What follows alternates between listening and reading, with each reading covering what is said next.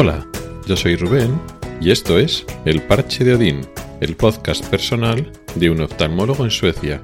Este es el episodio 74 y voy a hablar de la picaresca, concretamente de la picaresca sueca en contraposición con el arquetipo de picaresca española, si lo, si lo queremos ver así.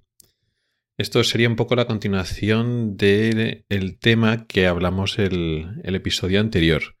En el, la semana pasada, en el episodio 73, estoy hablando de un problema que había en la seguridad, en los accesos del, del hospital, en eh, un acceso que, bueno, pues se supone que estaba bien cerrado, protegido y era fácil de abrir y, y bueno, eh, realmente estaba especulando si eh, le faltaba un poquito de ese pensamiento, digamos, picaresco, si lo queremos ver así, de que, bueno, igual en España se hubiera ocurrido enseguida que esa puerta no estaba haciendo su funcionamiento correcto, que es una mera especulación. Eso mismo también podría haber pasado en España, alguien que no ha hecho su trabajo, alguien que no se ha fijado, y aquí igual lo estaba atribuyendo a diferencias culturales, algo que realmente no era, no era así. Y de hecho, eh, la semana pasada también comenté que daría en un futuro, en un futuro episodio un ejemplo de lo contrario, de que los suecos también saben ser, vamos a llamarlo, pícaros o pensar un poco fuera de, de, tiesto, fuera de las reglas o adaptar un poco las reglas o, o la situación a su conveniencia de forma, digamos, paralela a ese pensamiento flexible que nos los atribuimos a los españoles o igual a los países de Europa del Sur y que pensamos que Europa del Centro y Europa del Norte carecen y realmente no, no es así.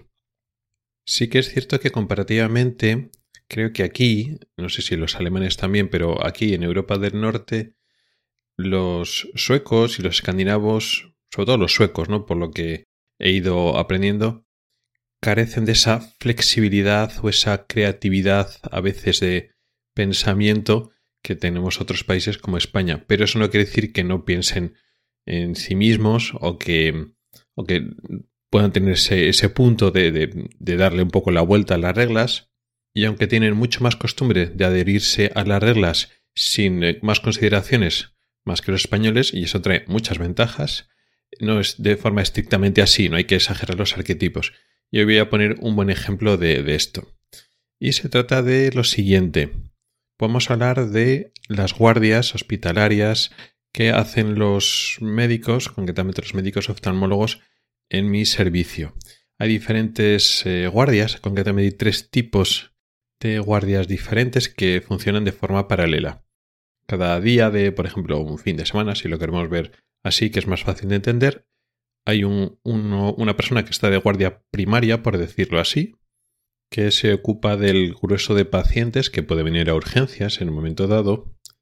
Después hay un guardia de que está, no sabré cómo traducir en español, pero sería como el cirujano de, guardia, el oftalmólogo cirujano de guardia, que se ocupa tanto de las cosas que son quirúrgicas como de cuando hay que acudir a, alguno de los otros hospitales que no es, digamos, el hospital de oftalmología. Aquí hay uno, dos, tres, creo que son sí tres hospitales grandes, o sea, es todo un hospital, pero están repartidos en tres edificios grandes en diferentes sitios dentro de la ciudad y uno de ellos es el hospital donde está oftalmología. Pero si llaman de otro sitio, pues que de, cuidados intensivos porque hay que ver un fondo de enojo o hay que explorar de alguna cosa y no admite esperar hasta el día siguiente electivo, pues entonces tiene que hacerlo ese cirujano, por, por decirlo así. Y por último hay otra tercera que es el, el cirujano de retina para operar, pues eso, eh, cirugías de retina. Entonces son esas tres eh, guardias que se ocurren, pues eso, pues el viernes, el sábado, el domingo. Y luego después entre semana también hay, pero bueno, con limitaciones. Igual, por ejemplo, el cirujano de retina solo está las, hasta las 9 de la noche, creo. Entonces todas las urgencias de ese tipo, pues un desprendimiento de retina que ocurre a las 6 de la tarde, pues se opera, pero uno que viene a las 10, 11 de la noche, pues se espera hasta el día siguiente, por ejemplo. Por supuesto, todas estas guardias se organizan con meses de antelación y así la gente se puede organizar pues sus fines de semana y sus vacaciones y todo eso con, con tres tipos de guardias diferentes cada día del, de la semana Y con tantos oftalmólogos, pues claro, esto es pues eh, muy complicado de cuadrar todo y es fácil, pues bueno, que haya problemas, pues alguien, por ejemplo, se, se pone malo y no puede hacer esa guardia o alguien le ha surgido algo, lo que sea, y entonces, pues bueno, se, hay cambios continuos, ¿no? Para cubrirse las, los diferentes tipos de guardias. El caso es que, y esto es una cosa que está muy bien, si por un evento de estos, pues a ti te avisan que tienes que hacer una guardia que no la tenías programada con menos de 48 horas de antelación, esa guardia se paga de forma diferente. Es decir, te pagan más por cubrir una guardia que el hospital te ha pedido que la cubras con poca antelación. Entonces, pues imagínate, en dos semanas, pues alguien, por lo que sea, no puede hacer esa guardia o pide, por, favor, que eso, pues, ha surgido lo que sea y entonces pide un cambio. Y entonces se dice y alguien lo puede cambiar. Oye, pues alguien puede cubrir este fin de semana o este día. Sí, se hace y ya está, se cambia y tú cobras normal. Pero pues imagínate que es ese domingo y te avisan pues el viernes oye, pues alguien puede hacer esa guardia, te dicen, oye, pues mira, puedes tú hacer esa guardia porque alguien pues, lo crea, se ha puesto malo o, su hijo eh, se ha puesto malo y no puede ir. Como te avisan con poca antelación, digamos que ese fin de semana que tú contabas con él y ese mismo viernes te avisan que el domingo, pues si puedes hacer la guardia, pues entonces te, la, te más por el mismo trabajo. Cosa que, eh, que como concepto está, está bien. Bueno, pues no es extraño que a veces pase pues esto mismo. Mm, el domingo hay que cubrir una guardia.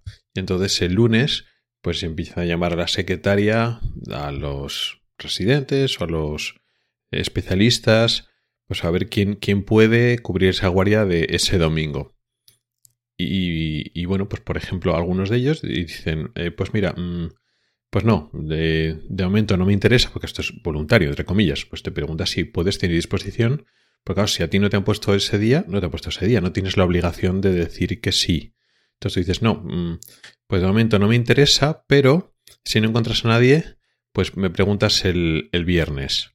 Lo dicen así, directamente, sin, sin tapujos. Y entonces, pues si la secretaria encuentra a alguien antes, pues, pues ya está. Pero es bastante habitual que mucha gente lo haga así y entonces no encuentran a nadie antes y entonces, pues, y el viernes, que ya son 48 eh, horas antes, pues entonces eh, dicen que sí, el que sea dice que sí y ya cobra más por ese, por ese cambio.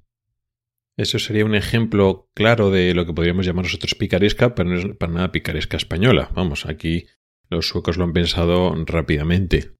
Ya no he podido indagar más y luego ya después se ponen de acuerdo o se organizan para, en general, en este tipo de situaciones, pues para eh, en el grupo decir que no todos y así ya saben que por lo menos uno de ellos va a cobrar más si eh, esperan a, a, que ya sea poco tiempo de la, de la guardia o no, o ya es una iniciativa individual de cada uno y prefieren, bueno, pues para cobrar lo de siempre, pues mira, prefiero no hacerla o la posibilidad de que luego no me la ofrezcan a mí justo antes de hacerlo. Prefiero eso y tener la posibilidad de, cobrar más, por ejemplo.